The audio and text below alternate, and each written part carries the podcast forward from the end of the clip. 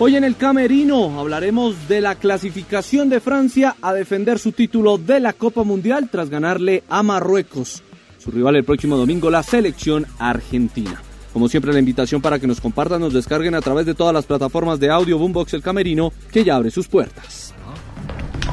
Ya saben, con toda, con toda os sale. Entras en el camerino, sabrás de la vida de los más reconocidos.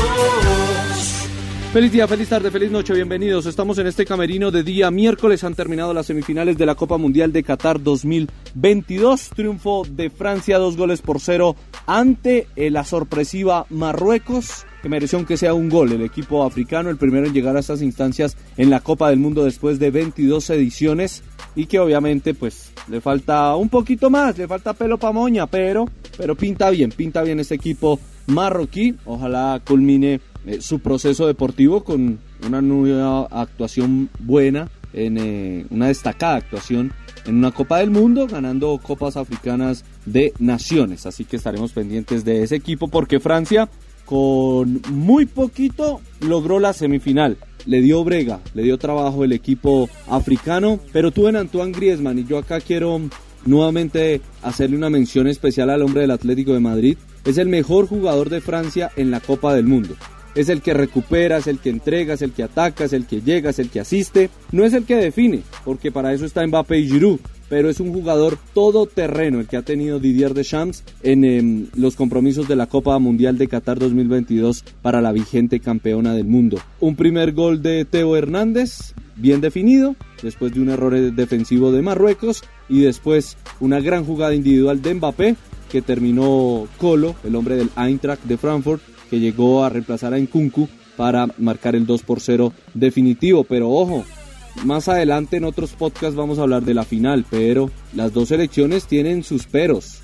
Tienen mucho poder ofensivo, sí, no les marcan, pero es porque los otros equipos no tienen definición, pero les llegan. Entonces eso toca tenerlo en cuenta para el partido del próximo domingo a las 10 de la mañana, Estadio de los Ail, ante Argentina la selección de Francia. Tercer y cuarto lugar el día sábado, Croacia ante Marruecos, un partido que ni quita ni pone. Yo creo que vamos a ver un gran partido de fútbol el sábado en el Califa, porque esos partidos de tercer y cuarto, como ya no tienen nada que ganar, nada que perder, entonces salen a atacar, salen a, jugar, salen a proponer. Va a ser muy entretenido ese compromiso del día sábado. Daticos vamos a entregar para esta final. Por ejemplo, Francia es la séptima selección que juega dos finales consecutivas de la Copa del Mundo. Italia 36-38, Brasil 58-62. Italia las ganó, Brasil las ganó, Países Bajos 74-78, las dos las perdió, Alemania 86-90, ganó la esta última, Argentina 86-90, ganó la primera, Brasil 94-98-2002, ganó dos, perdió una, Francia 2018-2022 ha ganado la primera, veremos qué sucede en la segunda. Francia llega con una derrota, cinco victorias, Argentina con eh, cuatro victorias, un empate, una derrota, 12 goles a favor, 5 en contra para los suramericanos, 13 goles a favor, 5 en contra para los europeos, muy parejo el tema para los dos. Eso sí, la pierna fuerte de los argentinos, 12 amarillas contra 5 del equipo de Didier Deschamps y muy paralela la tenencia de balón en los 6 eh, partidos que han disputado, 57% para Argentina, 52 para Francia y los goleadores. Esta es otra pelea que vamos a tener muy buena el domingo. Leo Messi, 5 goles. Kylian Mbappé, 5 goles. Giroud, 4 goles. Julián Álvarez, 4 goles. Va a estar muy bueno ese tema el día domingo en la final, no solo resolviendo el tema colectivo, si Argentina vuelve a ganar una Copa del Mundo después de 36 años o Francia redita y suma una nueva Copa del Mundo lo realizado hace cuatro años en el estadio Lushniki de Moscú. Así que plato fuerte ahí para el domingo.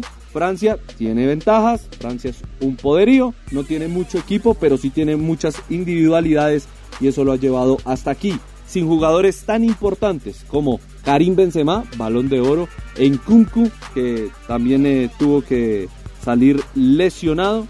Algunos de los jugadores que mm, que tuvo de Shams que dejar por fuera por lesión o por lo que haya sido. Kimpembe, Lucas Hernández que se lesionó en el primer partido, Mañán, el arquero del Milan, Kanté y Pogba, que ya lo sabemos desde hace algunos meses, y con todo y eso Francia nuevamente es finalista de la Copa Mundial de Qatar 2022. Que suene la marsellesa.